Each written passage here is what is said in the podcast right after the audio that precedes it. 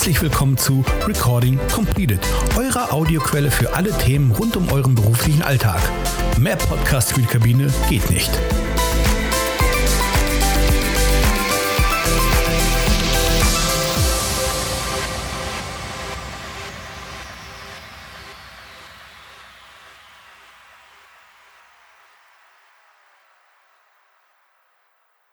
Ein herzliches Willkommen an alle unsere Zuhörerinnen und Zuhörer. Wir freuen uns, äh, dass ihr heute wieder eingeschaltet habt zu unserem UFO-Podcast. Das ist die 21. Folge und heute wollen wir uns mit dem Thema, wie tarifiert man einen Flugbetrieb beschäftigen. Und es passiert ja neuerdings öfter, dass eine große Airline Flugbetriebe schließt und einen neuen eröffnet. Meistens mit dem Ziel, dass die Airline untarifiert ist, um bei Vergütungs- und Arbeitsbedingungen freie Hand zu haben. Also ohne lästige Arbeitnehmervertretungen, ohne Mitarbeiterinnen und Mitarbeiter, die sich organisieren und kollektiv für faire Arbeitsbedingungen und Gehälter kämpfen. Dabei sind den Arbeitgebern viele Mittel recht. Also entweder tarnen sie das Unternehmen als total hip und agil mit so einem Art Startup-Charme, damit Mitarbeiter gar nicht auf die Idee kommen, dass sie sowas altmodisches wie ein Betriebsrat bräuchten und dass es nur cool sein kann, für so eine Airline zu fliegen. Die Realität sieht dann meist anders aus. Es gibt aber auch die Airlines, die gar keinen Hehl daraus machen, dass ihr Geschäftsmodell darauf basiert, die Mitarbeiterinnen und Mitarbeiter am Limit fliegen zu lassen und das zu möglichst niedrigen Kosten, weil das Low-Cost-Modell eben nur so funktionieren kann. Aber wie installiert man eigentlich eine Mitbestimmung? Also Arbeitnehmervertretungen wie ein Betriebsrat oder sogar eine Gewerkschaft in einem Flugbetrieb. Wie werden Tarifverträge verhandelt? Welche Tarifverträge machen eigentlich Sinn und welche Möglichkeiten hat man, wenn der Arbeitgeber um jeden Preis ein Betriebsrat oder eine Tarifierung verhindern will? Und für so eine komplexe Fragestellung und so ein komplexes Thema habe ich mir auch heute wieder zwei Experten eingeladen. Das ist zum einen die Anja Bronstadt, sie ist stellvertretende Vorsitzende der UFO und den Rainer Bauer. Er ist Leiter Tarifpolitik, Syndikusrechtsanwalt hier im Haus und Experte für kollektives Arbeitsrecht. Hallo ihr zwei, schön, dass ihr heute dabei seid. Hallo Rainer, hallo Dominik. Hallo Anja, hallo Dominik. So ihr beiden, wie üblich habe ich einige Fragen im Gepäck und würde direkt mal loslegen. Und die erste, vielleicht auch grundlegende Frage, die würde ich gerne an dich stellen, Anja. Und zwar, warum braucht man überhaupt eine, eine Tarifierung durch eine Gewerkschaft? Und vor allem, welche Vorteile hat man denn als Arbeitnehmerin und Arbeitnehmer, wenn die Gewerkschaft die Verhandlungen übernimmt? Das ist, wie du gerade schon am Anfang erwähnt hast, ähm, ohne ohne jegliche Tarifierung oder irgendwelchen Sachen, äh, die das Fliegen einschränken würden, würden wir als FlugbegleiterInnen am absoluten Limit fliegen, weil das Einzige, was uns einschränken würde, ist EASA. Das ist, ähm, ja, das Konstrukt kennen wir alle. EASA ähm, gibt maximal Flugdienstzeiten vor zum Beispiel oder, oder Minimumruhezeiten. EASA achtet aber nicht auf unser Privatleben. Also EASA bedenkt nicht, dass wir ein Privatleben haben, dass wir vielleicht Kinder haben, dass wir Hobbys haben, dass wir auch was anderes machen zu Hause als nur schlafen und uns auf den nächsten Flug vorbereiten. Ähm, ja, ohne Tarifierung würden wir alle nach EASA fliegen und ohne einen Tarifvertrag oder einen Manteltarifvertrag hätten wir keine Möglichkeit, ähm, überhaupt Gehaltssteigerungen zu bekommen, nur nach Goodwill vom Arbeitgeber. Aber das wäre dann nicht geregelt. Wir brauchen Tarifverträge für, für bessere Ruhezeitenregelungen, für, für Off-Tage, für verschiedene Teilzeitmöglichkeiten, die wir requesten wollen. Dafür brauchen wir die Tarifverträge. Und ja, äh, die zweite Frage, die du gestellt hast, ähm, warum Denn äh, der Vorteil ist, wenn es eine Gewerkschaft versucht durchzusetzen oder zu installieren, das ist tatsächlich wirklich die, die Expertise, die eine Gewerkschaft mitbringt. Wir haben, wie zum Beispiel hier mit, mit Rainer in unserem Gespräch, haben wir interne Juristen hier sitzen, die sich mit Arbeitsrecht auskennen. Wir haben langjährige Erfahrungen. Wir haben für jeden Flugbetrieb einzelne Tarifkommissionen, die sich wirklich mit dem Flugbetrieb auskennen, die diese Tarifverträge verhandeln. Und natürlich das Allerwichtigste, was jede Gewerkschaft hat, das sind die Mitglieder. Also die geballte Kraft, die dahinter sitzt, weil nicht einer zum Arbeitgeber geht und etwas verlangen möchte, sondern Hunderte, wenn nicht noch mehr, die dann dort auftreten. Okay, verstanden. Ähm, dann habe ich aber eine ergänzende Frage dazu. Und zwar, ähm, die ist jetzt sehr juristisch. Vielleicht, Rainer, die würde ich mal an dich übergeben. Wenn wir über darüber sprechen, was die Vorteile sind, wenn eine Gewerkschaft das tut ähm, welche Arten von Tarifverträgen gibt es eigentlich? Also gibt es da Unterschiede und was genau sind diese Unterschiede? Kannst du mir das irgendwie erklären? Ja, es ist äh, wie, wie, generell mit Verträgen. Es gibt äh, ganz unterschiedliche Verträge, mit denen wir auch äh, im täglichen Leben konfrontiert sind. Ja, es gibt Kaufverträge, es gibt Mietverträge, äh, Leasingverträge und so weiter. Und genauso fächert sich dann auch das äh, Feld der, der Tarifverträge auf. Ja? Um das beispielhaft zu nennen, wir haben, äh, weil Anja auch schon gesagt hat, mit, mit EASA äh, haben wir zum Beispiel Manteltarifverträge, damit wir eben zum Beispiel nicht nach EASA-Bedingungen fliegen, äh, wo dann die Arbeitsbedingungen entsprechend geregelt sind. Ja? Äh, zum Beispiel, wie viele Dienstplanänderungen äh, darf der äh, äh, Arbeitgeber vornehmen, wie viele Stunden darf maximal äh, der Kollege oder die Kollegin fliegen. Äh, und diese Dinge, wo es um Arbeitsbedingungen geht, respektive dann auch um die Belastungen während der Arbeit, das wird dann generell durch die Manteltarifverträge geregelt. Und die zweite Art von Verträgen, die natürlich auch die fast noch wichtiger ist, ist das, wovon wir alle leben, nämlich das Geld. Äh, und das sind die sogenannten Vergütungstarifverträge in denen wir dann verhandeln mit dem äh, Arbeitgeber zum einen die Höhe der Vergütungen, aber auch welche Dienste denn vergütet werden. Ja. Äh, und äh, daraus ergeben sich ja dann auch die entsprechenden Gehaltszahlungen jeden Monat. Das sind so zwei Beispiele, vielleicht mal für den Anfang. Ein drittes Beispiel wäre auch noch, weil da auch sehr, sehr viele Kolleginnen und Kollegen das nutzen, ist zum Beispiel Tarifvertrag Teilzeit. Äh, in so einem Tarifvertrag Teilzeit, da werden dann die ganzen Teilzeitmodelle geregelt, die je nach Flugbetrieb auch immer ganz unterschiedlich sein können und auch je nach Bedarf des einzelnen äh, Flugbetriebs dann auch unterschiedlich sein können. Ja, also wir sehen dann zum Beispiel in der, in der äh, Cityline, die jetzt äh, den, den, ähm, die überwiegend Kurzstrecken fliegt, macht auch ein paar Mittelstrecken, aber überwiegend doch kurz, ist das, äh, stellt sich das anders dar, wenn man dann Teilzeitvertrag Vertrag hat, als jetzt zum Beispiel bei einer Lufthansa. Ja, wenn man da einen Teilzeitvertrag hat, macht man vielleicht zwei, drei Dienste im Monat und dann hat man schon seine Teilzeitquote erfüllt. Und das sind so drei Beispiele, die das komplette Spektrum, äh, was noch weit darüber hinausgeht, dann auch mal äh, etwas andeuten und äh, so die wichtigsten darstellen, mit denen wir uns immer im Alltag beschäftigen. Danke, danke Rainer für, für, für die Darstellung. Ähm, wenn wir von gewerkschaftlicher Arbeit sprechen, reden wir ja von Mitbestimmung. Und die Mitbestimmung hat ja im Prinzip zwei Ebenen. Und da fällt mir ja sofort ein das Thema ähm, Gewerkschaft und Betriebsrat. Wozu braucht man denn einen Betriebsrat, wenn, wie du gerade eben beschrieben hast, die Gewerkschaft ja die Tarifverträge verhandelt und wie werden dann diese Tarifverträge eingesetzt? Ich meine, wir haben da ja ähm, aktuelle Beispiele, Thema Betriebsrat bei der Eurowings Discover oder auch bei der German Airways. Wozu braucht man dann diesen Betriebsrat? Wie wird der eingesetzt?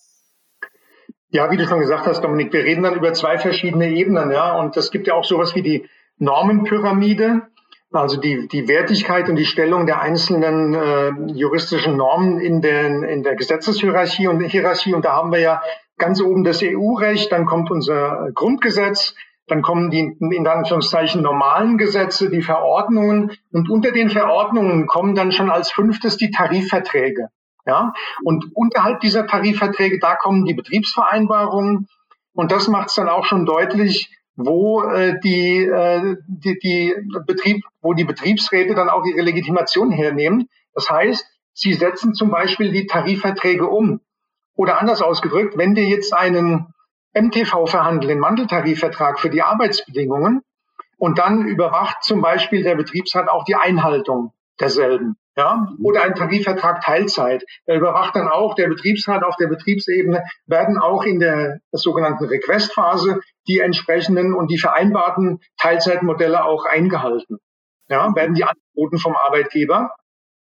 Oder auch die Dienstpläne, wenn wir von Arbeitszeiten reden, die Dienstpläne werden ja vom Arbeitgeber erstellt. Und auch hier ist es Aufgabe der Betriebsebene, diese Dienstpläne zu genehmigen und zu schauen, dass hier äh, entweder EASA-Vorschriften nicht verletzt werden oder, wie schon eingangs erwähnt, die Mandeltarifverträge oder der Mandeltarifvertrag, den wir für den jeweiligen Flugbetrieb geschlossen haben.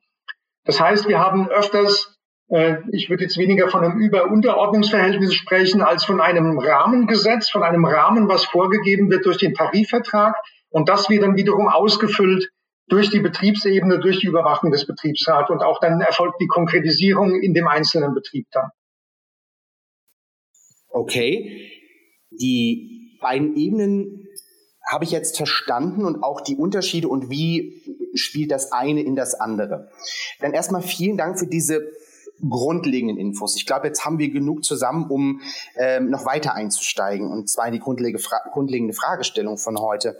Ähm, und vielleicht fangen wir mal an, Anja, ich würde jetzt mal an dich ähm, folgende Frage geben, und zwar mit dem Wissen, was wir jetzt haben, wie läuft dann eine solche Neutarifierung eigentlich ab? Auf welche Punkte wird besonders viel Wert gelegt?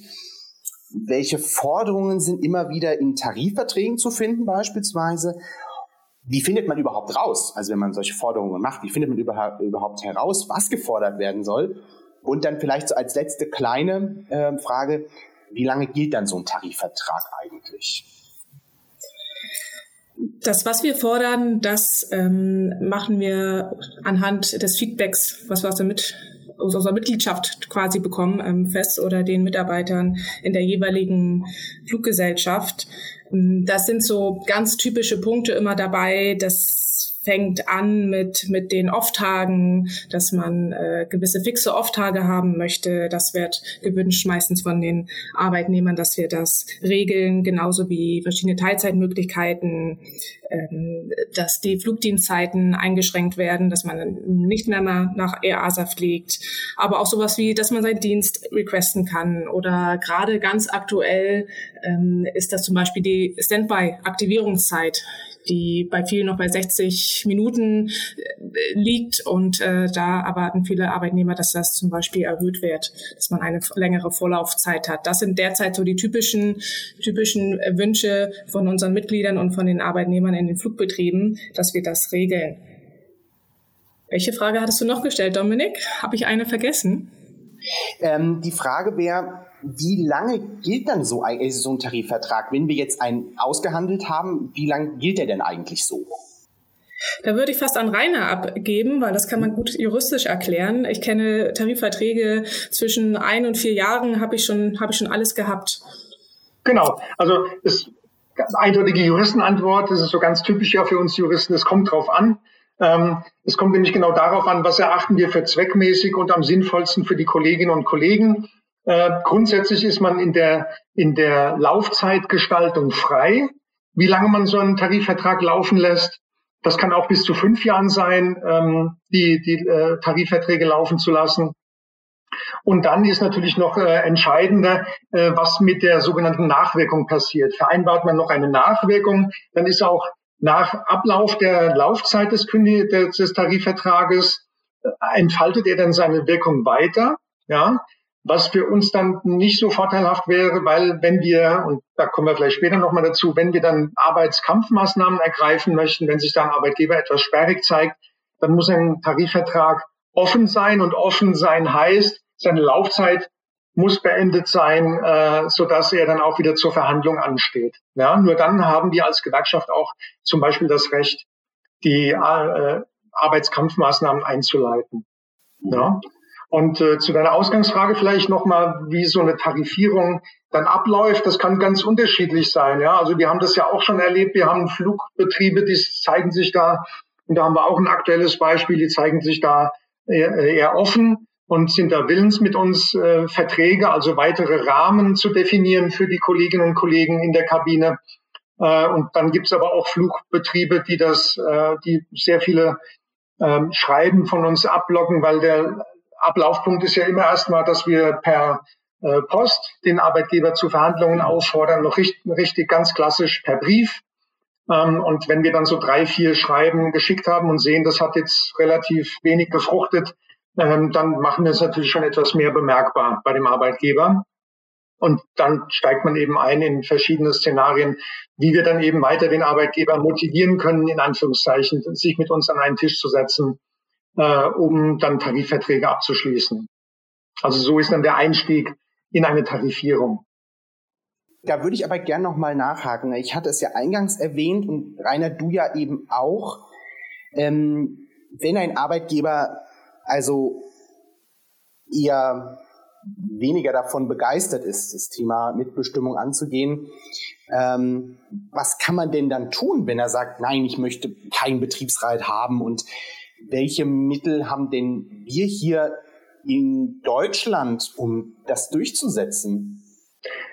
Naja, also wenn wir darüber reden, äh, ich wage mal zu behaupten, der Arbeitgeber hat nicht so richtig die Wahl, ob er jetzt einen Betriebsrat haben möchte oder nicht, sondern es ist ja äh, in Paragraph 119 Betriebsverfassungsgesetz ganz klar definiert, dass die Behinderung die, der Gründung eines Betriebsrates durch einen äh, eingesetzten Wahlvorstand äh, strafbar ist. Und auch hier sehen wir ja aktuell, dass äh, unser Arbeitsminister, der Hubertus Heil, diese Regelung verschärfen möchte. Und zwar verschärfen möchte dahingehend, dass jetzt nicht mehr dieses Delikt, Paragraph 119 Betriebsverfassungsgesetz, auf Antrag verfolgt wird. Das heißt, hier müsste ein Wahlvorstand oder ein Betriebsrat einen äh, Strafantrag bei der zuständigen Polizeibehörde stellen, sondern ähm, dieses, äh, dieser Paragraph wird zu einem sogenannten Offizialdelikt. Das heißt, es soll zu einem Delikt werden, was dann offiziell, deswegen der Name Offizialdelikt, dass dieses Delikt offiziell von der Staatsanwaltschaft verfolgt wird. Das heißt, es ist keine Antragstellung mehr erforderlich, was natürlich dann auch den handelnden Personen zugutekommt. Denn man kann sich ja vorstellen, wenn jetzt äh, ein Kandidat für einen Betriebsrat oder einen Wahlvorstand Strafantrag gegen den eigenen Arbeitgeber stellt, dass das zu Spannungen und Konflikten bereits im Anfang der Entstehung eines Betriebsrats führt. Äh, das ist, glaube ich, logisch. Und deswegen ist auch von unserer Seite aus nur zu begrüßen, dass hier dieser Paragraph äh, dahingehend verschärft wird, dass es von einem Antragsdelikt zu einem Offizialdelikt wird und die ähm, angedrohte Freiheitsstrafe soll im Übrigen auch erhöht werden von bis zu einem Jahr, dann auf bis zu drei. Das sind bislang Absichten von äh, Arbeitsminister Heil, die noch umgesetzt werden. Äh, und ob die dann so umgesetzt werden, das muss man dann mal schauen. Aber es deutet sich sehr stark an, dass eine Reform oder eine Umgestaltung dieses Paragraphen kommen wird. Und dann kann sich ein Arbeitgeber, wenn er sich denn nicht strafbar machen möchte, auch der Gründung eines Betriebsrats nicht entziehen. Er kann es erschweren, aber auch hier haben wir Mittel und Wege, dieser Erschwerung Paroli zu bieten. Das ist ja schon mal eine gute Ausgangslage und äh, du hast es ja auch gerade gesagt, die Perspektive ähm, ist ja dann auch gegeben, dass es noch, noch besser werden kann für die Arbeitnehmerinnen und Arbeitnehmer. Ähm, Anja, vielleicht mal noch in deine Richtung aus der Praxis. Ähm, welche Erfahrungen äh, habt ihr denn so gemacht? Wie verhindern Arbeitgeber eine Tarifierung? Ja, ähm, Bisher haben wir es zum Glück am Ende immer noch geschafft, einen Flugbetrieb zu äh, tarifieren aufgrund von ja, Durchsetzungskraft und Hartnäckigkeit, die wir als UFO an den Tag legen. Deswegen ähm, bin ich da positiv, dass wir das auch weiterhin in neuen Flugbetrieben schaffen zu tarifieren. Aber wie sie es versuchen zu verhindern, beziehungsweise eher auf Zeit spielen, das ist sehr individuell. Das fängt damit an, dass ähm, die Arbeitgeber ihre Mitglieder zum Teil einfach falsch aufklären. Die behaupten, wie du schon am Dominik am Anfang erwähnt hast, wir sind ein neues äh, Start-up-Unternehmen, wir sind hip, wir brauchen gar keinen Betriebsrat, wir schaffen das auch so mit euch zu regeln. Ähm, das geht weiter über, dass die Menschen die Mitarbeiter noch keinen kein Festvertrag haben, in der Probezeit sind und dadurch vielleicht ein bisschen gehemmt sind, sich auch gegen den Arbeitgeber zu wehren und ähm, für ihre Rechte einzutreten. Und wenn wir ins Spiel kommen und äh, auffordern zur Tarifierung, dann ist das, wie auch Rainer schon erwähnt hat, manchmal sehr mühsam. Da geht es erstmal los, dass wir gerne erstmal ignoriert werden, dass man versucht auf Zeit zu spielen, dass man einfach nicht erreichbar ist und äh, Fristen wirklich komplett komplett ähm, missachtet oder wirklich bis aufs Maximum hinausgezögert werden. Und äh, da ist dann immer mehr Nachdruck am Ende möglich. Aber wie gesagt, bisher haben wir noch jeden Flugbetrieb geschafft zu tarifieren und das hoffentlich auch in Zukunft. Vielleicht kann ich dir noch kurz ergänzen, Dominik, Entschuldigung, vielleicht kann ich dir noch kurz ergänzen, auch ein, ein eher kurioses Beispiel aus der Praxis. Wir äh, müssen auch formal juristisch wenn wir einen Flugbetrieb tarifieren wollen, nachweisen, dass wir in diesem Flugbetrieb auch Mitglieder haben. Ähm, und auch hier zählt es zu den Strategien, das habe ich auch schon live mitbekommen, äh, Anja auch, äh, wurden wir schon aufgefordert, von einem Flugbetrieb nachzuweisen, dass wir mindestens ein Mitglied haben. Das heißt dann in der Praxis, dass wir zum Notar marschieren äh, und der guckt dann bei uns ins Mitgliederverzeichnis und wir weisen dann ihm nach, äh, und der Notar bestätigt es dann eben in einer notariellen Urkunde und übermittelt diese dann auch an den Flugbetrieb, dass wir mindestens ein Mitglied in seinem Flugbetrieb haben. Also es ist teilweise schon wirklich kurios, was Arbeitgeber sich einfallen lassen, um eine Tarifierung zu erschweren, weil verhindern können sie es letzten Endes nicht. Ja, kurios war das, war das Stichwort, Rainer. Das ist, ähm, das ist tatsächlich sehr ähm, interessant, was, was da teilweise ähm, ähm auch für Praktiken angewandt werden. Ähm, dann würde ich aber die gleiche Frage, die ich zur betrieblichen Ebene habe, auch gerne nochmal auf tariflicher Ebene ähm, stellen wollen. Und zwar, welche Möglichkeiten haben wir jetzt hier als Gewerkschaft, die Tarifverhandlungen durchzusetzen? Und da würde ich jetzt vielleicht einmal kurz an dich übergeben, Anja. Rainer, wenn du ergänzen möchtest, gerne jederzeit. Ja, das fängt an mit, wie wir schon ähm, erzählt haben, erstmal mit ähm, Tarifaufforderungen. Da gibt es eine erste, da gibt es eine zweite, da gibt es vielleicht auch noch eine dritte Aufforderung. Und dann wird tatsächlich äh, der Ton auch irgendwann schärfer und dann müssen wir andere Wege gehen. Ähm, um die Tarifierung durchzusetzen oder um uns Gehör zu schaffen. Das ist ähm, das Maximum, was wir bisher noch nicht einsetzen mussten, aber am Ende würde zum Beispiel vielleicht ein Streik dort stehen, um eine Tarifierung ja, sich durchsetzen zu können. Mhm. Genau, das ist aber auch immer dann so die, ist für uns auch so immer die Ultima Ratio. Also wir schöpfen alle Möglichkeiten aus, um mit dem Arbeitgeber zu einem Verhandlungsergebnis zu kommen. Äh, da gehen wir auch über Schmerzgrenzen teilweise drüber. Ähm, aber wenn es dann wirklich gar nicht hilft und der Arbeitgeber sich so querstellt, dann hat uns ja auch das Gesetz, dass der Arbeitskampfmaßnahmen äh, und auch da gibt es ja verschiedene Möglichkeiten an die Hand gegeben. Und dann machen wir auch davon Gebrauch und da zögern wir ja auch nicht. Das haben wir in der Vergangenheit oft genug bewiesen. Und auch bei einer Neutarifierung werden wir davor nicht zurückschrecken. Mhm. Ja, man muss auch vielleicht abschließend dazu sagen, dass es auch nicht immer nur äh, Böswilligkeit einer Gewerkschaft ist. Wir arbeiten auch in vielen neuen Betrieben sehr gut mit den Arbeitgebern zusammen, weil es natürlich auch Vorteile gibt, eine Gewerkschaft auch an seiner Seite zu haben in seinem Flugbetrieb, ähm, um Dinge umsetzen zu können, um auf Expertise zurückzugreifen. Ein Betriebsrat ist nicht nur schlecht, sondern hat auch Vorteile für den Arbeitgeber das waren sehr schöne äh, abschließende Worte, Anja. Tatsächlich kann man das nur noch mal unterstreichen. Also es äh, war sehr spannend heute äh, mit, mit euch beiden einmal da auch den Einblick zu bekommen und auch zu verstehen, wie wichtig ähm, das Thema ähm, Gewerkschaft und auch das Thema Betriebsrat in einem Betrieb ist, gerade wenn noch keine äh, Mitbestimmungsstrukturen vorhanden sind und ähm, was wir als Gewerkschafter tun können. Deswegen möchte ich mich jetzt äh, erstmal ganz, ganz herzlich bei euch bedanken, dass ihr mir Rede und Antwort gestanden habt. und würde, falls von eurer Seite, von den Zuhörerinnen und Zuhörern, falls ihr noch Fragen habt, ähm, könnt ihr uns gerne jederzeit erreichen, sei es über unsere info at ufo-online.aero, unsere allgemeine E-Mail-Adresse, da werdet ihr direkt an die Expertinnen und Experten weitergeleitet. Also wenn ihr noch irgendwie Fragen habt, stellt sie uns gerne.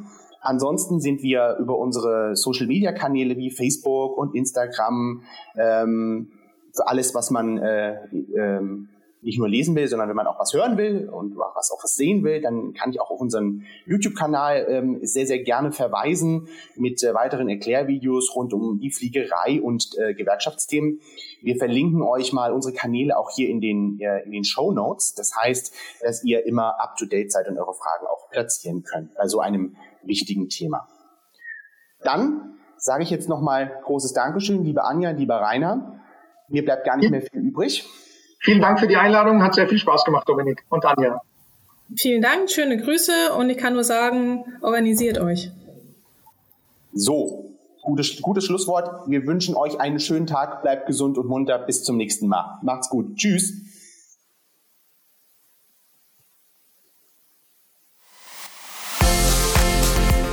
Super, dass du bis zum Ende dran geblieben bist. Da wir mit diesem Podcast Neuland betreten, freuen wir uns über dein Feedback. Sende uns einfach eine kurze Mail mit Fragen, Anregungen und Themenvorschlägen an podcast.ufo-online.aero. Ansonsten findest du uns auch bei Twitter, Instagram, YouTube oder auf Facebook. Mach's gut und bis zur nächsten Folge. Deine UFO.